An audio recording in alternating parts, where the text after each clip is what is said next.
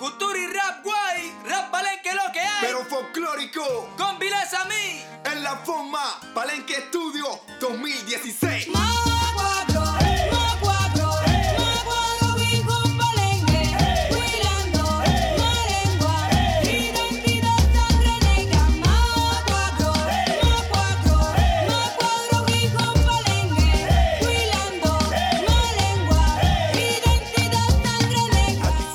Welcome to Radio Nepantla, a podcast by Nuevo Sol, the multimedia site for the Spanish language journalism program at California State University at Northridge. My name is Bryan Arévalo.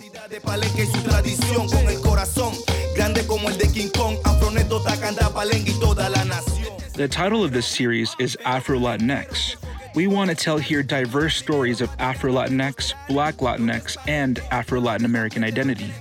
According to the Pew Hispanic Center, one out of every four Latinos in this nation identify as Afro Latinx.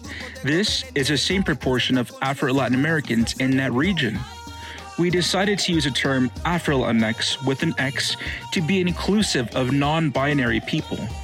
The umbrella term, Black Latinx, refers to the biracial people with one African American and one Latinx parent. The umbrella term Afro Latin American refers to the people of African ancestry in Latin America. In this episode, I interviewed Arryana Jackson, an Afro Latinx student from California State University Northridge, or CSUN. Through our discussion, we spoke about issues and encounters she's dealt with.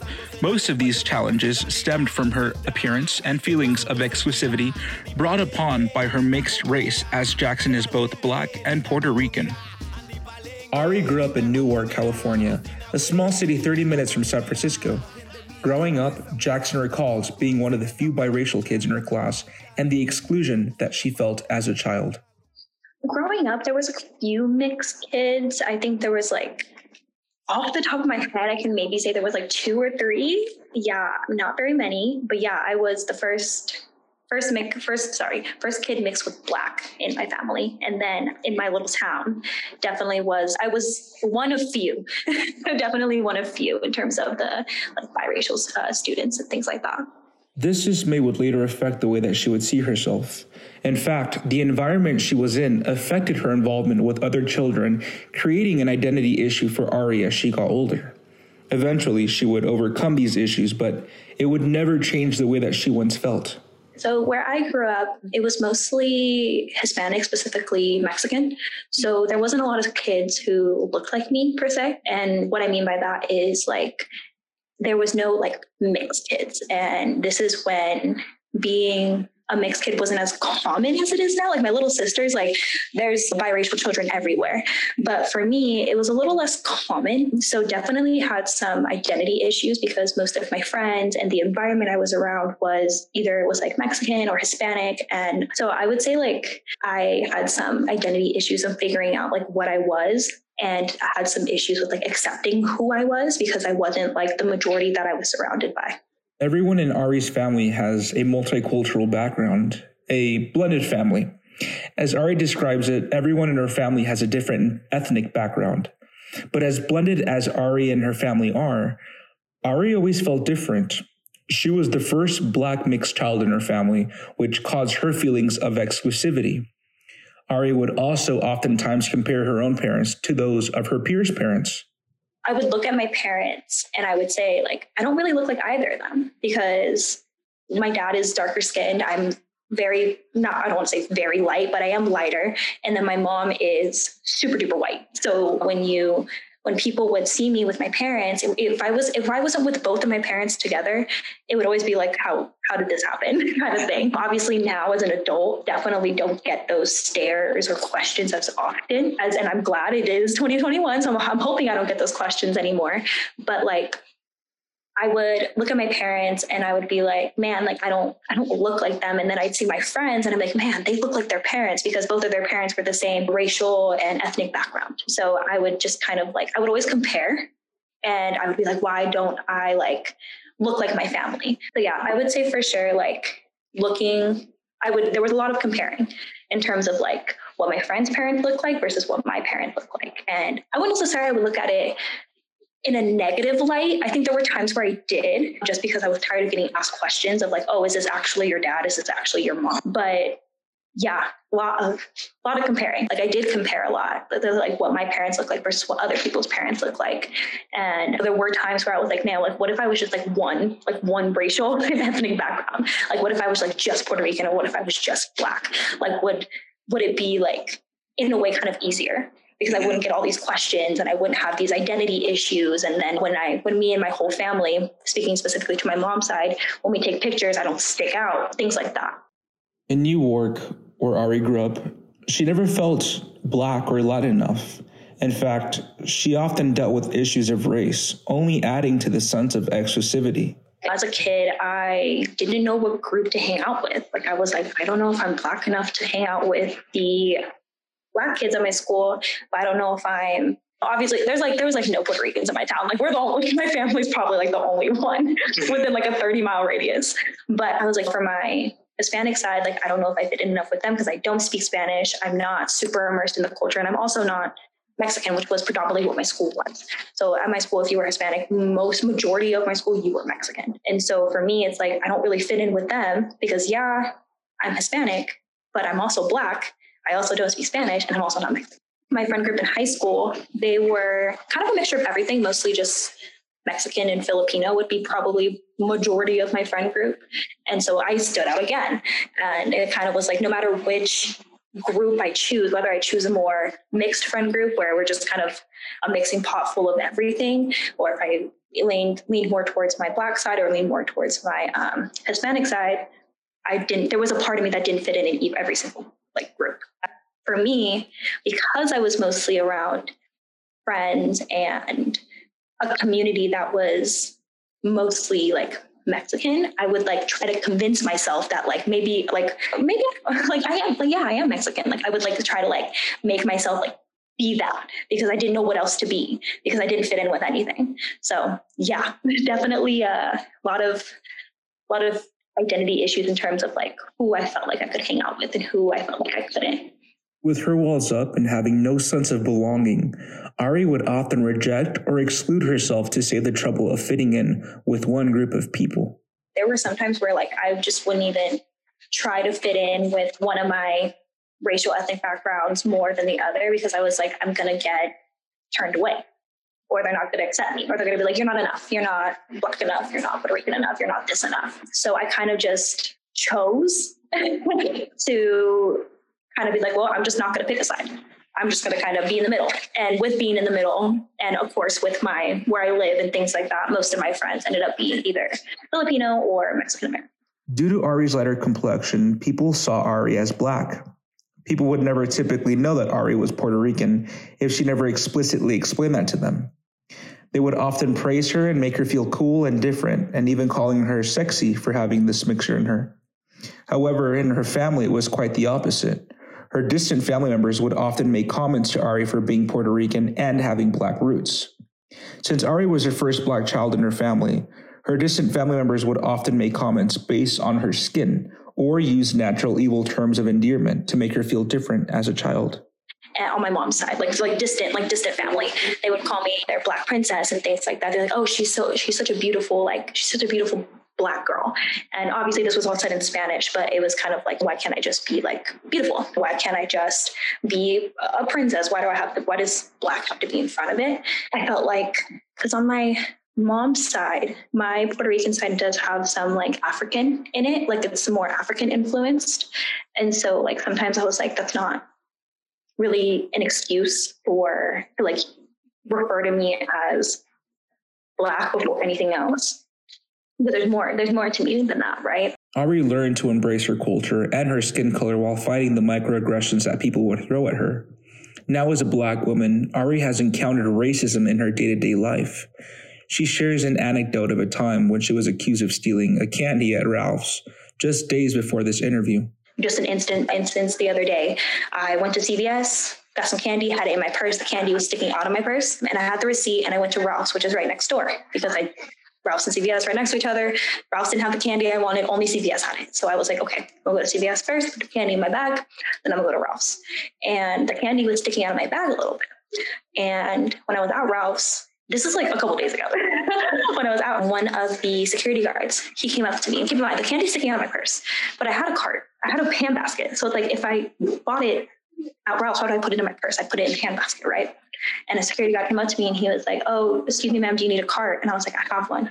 And he pretty much was saying, like, oh, I see the candy in your purse. And he thought I was stealing. He thought I was stealing from the store.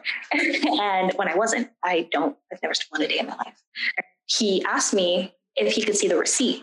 And so and it's cases like that where I'm like, I don't, I don't know if I was, if I wasn't black, would I really go through these things, right?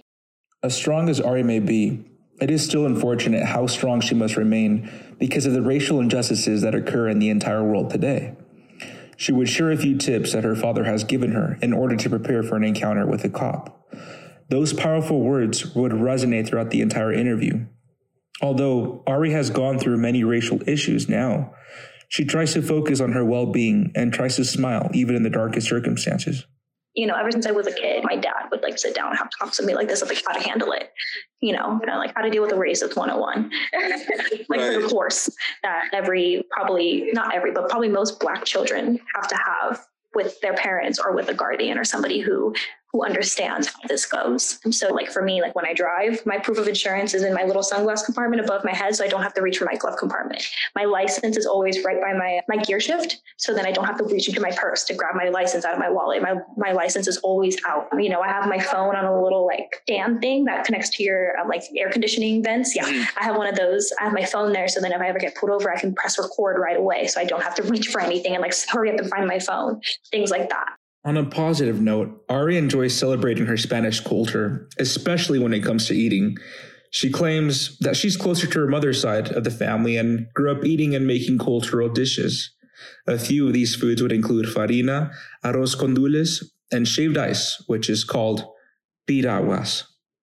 So uh, we would eat a lot of like gosh, I don't. It's okay. So it's called farina, which essentially is like it's, literally cream of wheat. Like it's nothing crazy. Like it's just cream of wheat. I think it's the most amazing thing I've ever had in my life. Like when I would go as a kid, sometimes we would go to Puerto Rico. They would put like raisins in it and like brown sugar, and it was like the best breakfast I've ever had in my life. So every time my grandpa would go back to Puerto Rico, because he would go pretty often, obviously pre-COVID and things like that. So I would always tell him like, "Can you give me a box of farina?" Which I literally could get in the states. Like I could literally get a box of cream of wheat, but I'm like, no, it has to say farina. If it doesn't say that, then like I'm not eating it. Let's say with some other things. It's called arroz con gandules. So essentially it's just like Puerto Rican rice. Very similar to like a Mexican rice or Spanish rice. It's just not as like you we put like chickpeas in it and sometimes my what will happen is like my grandma my grandpa likes the bottom of it like, like the bottom of the pot so we use like this big like metal pot right and if you cook it for too long then obviously they will burn on the bottom once the, all the water um, evaporates and so my grandpa likes that part he likes when the bottom is burnt and he'll eat it and so like I I kind of like it too, low key. I don't like it when it's super burnt, but just like a little bit. Like crispy. it's, yeah, it's like so good. And then especially if you mix it with like the soft rice at the top, that was a really good dish. I'm trying to think I don't think what else. Oh, it's more of like a dessert when we go um, on the island, but it's called a piragua, and it's literally a snow cone.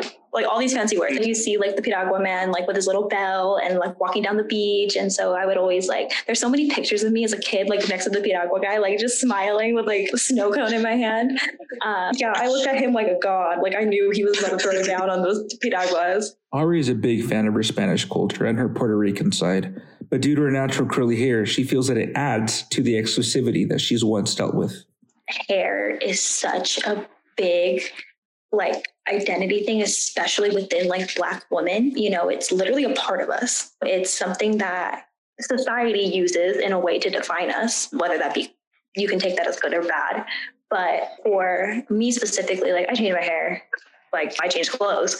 I, my hairstyle is always is always different. So I do I change my hair a lot. But with that being said, depending on how my hair is, kind of defines how I get treated sometimes by either communities. Hmm. And what I mean by this is like when my hair so growing up i would like in high school junior high i hated my hair i did not like the texture of it because for me when I a lot of times people think like a mix of mixed especially black and you know Hispanic, whatever that may be, they think that they're beautiful coils, cute hair, things like that, and that hair is beautiful. But for me specifically, my hair is very what's the word I'm looking for? My hair is very thick, very dense, very coily. You know, there's a hair there's a hair scale, and so there's different levels of hair. And for hmm. me, my hair is defined as 4C, which is one of the most coarsest hair textures that someone could have to a certain extent. Obviously, there's coarse, more coarse hair than mine, but to make it sim- more simple, yeah, I have very coarse hair.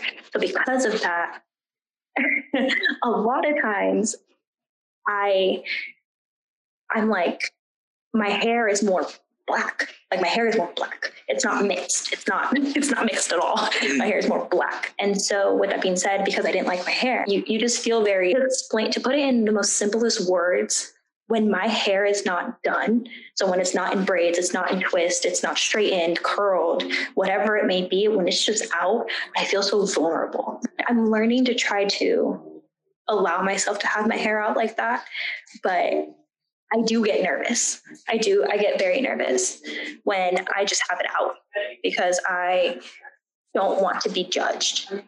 Arry understands that there is no such thing as being enough for one culture, so she now embraces both cultures and is now radiating positivity and learning to accept herself for who she is one day at a time. I think like there's times where I tell myself like I can literally like have my hair afroed out, fist in the air, saying yes, being out a1 activist, being a part of all these clubs and organizations that are more racial and ethically based. And I still sometimes feel like it won't be enough. And same thing goes for my Hispanic side. I can wave my flag around, have a little tiny flag hanging from my car, you know, try to speak Spanish when I can, listen to Spanish music, things like that. And I still feel like it will never be enough. Now, an educated individual, Arry encourages everyone, including herself, to continue to do research on multiple cultures.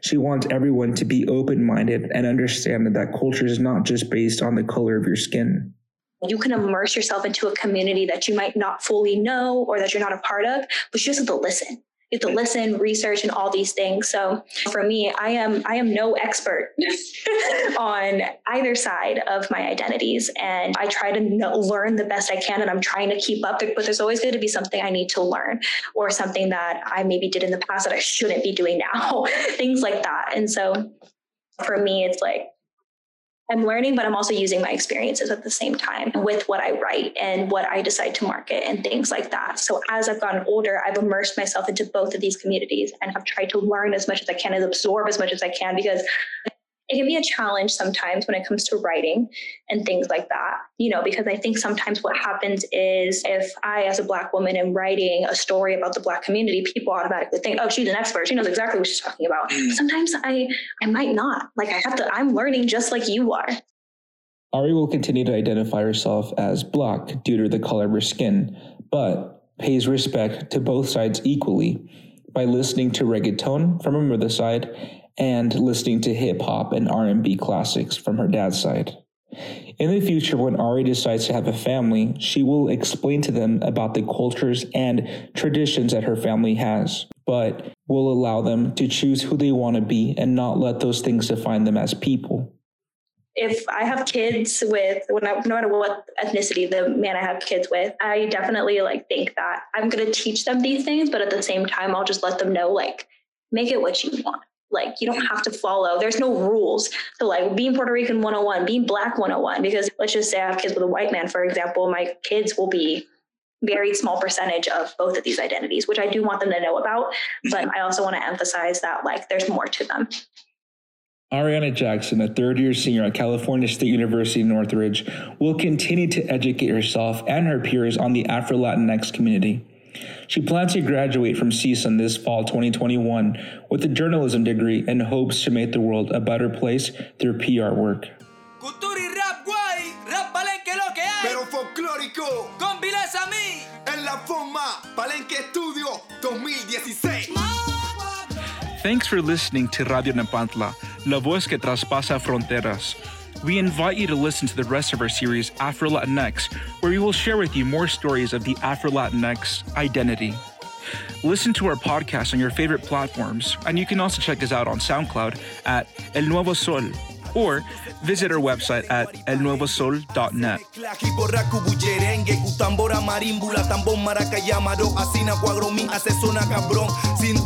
This was a production of El Nuevo Sol, the multimedia project of the Spanish language journalism program at California State University Northridge. This episode was produced and edited by Bryan Arévalo. The voices were Bryan Arévalo and interviewee Arryana Jackson. Music by Kombilesa Mi. Thank you so much for listening, and we'll see you next time.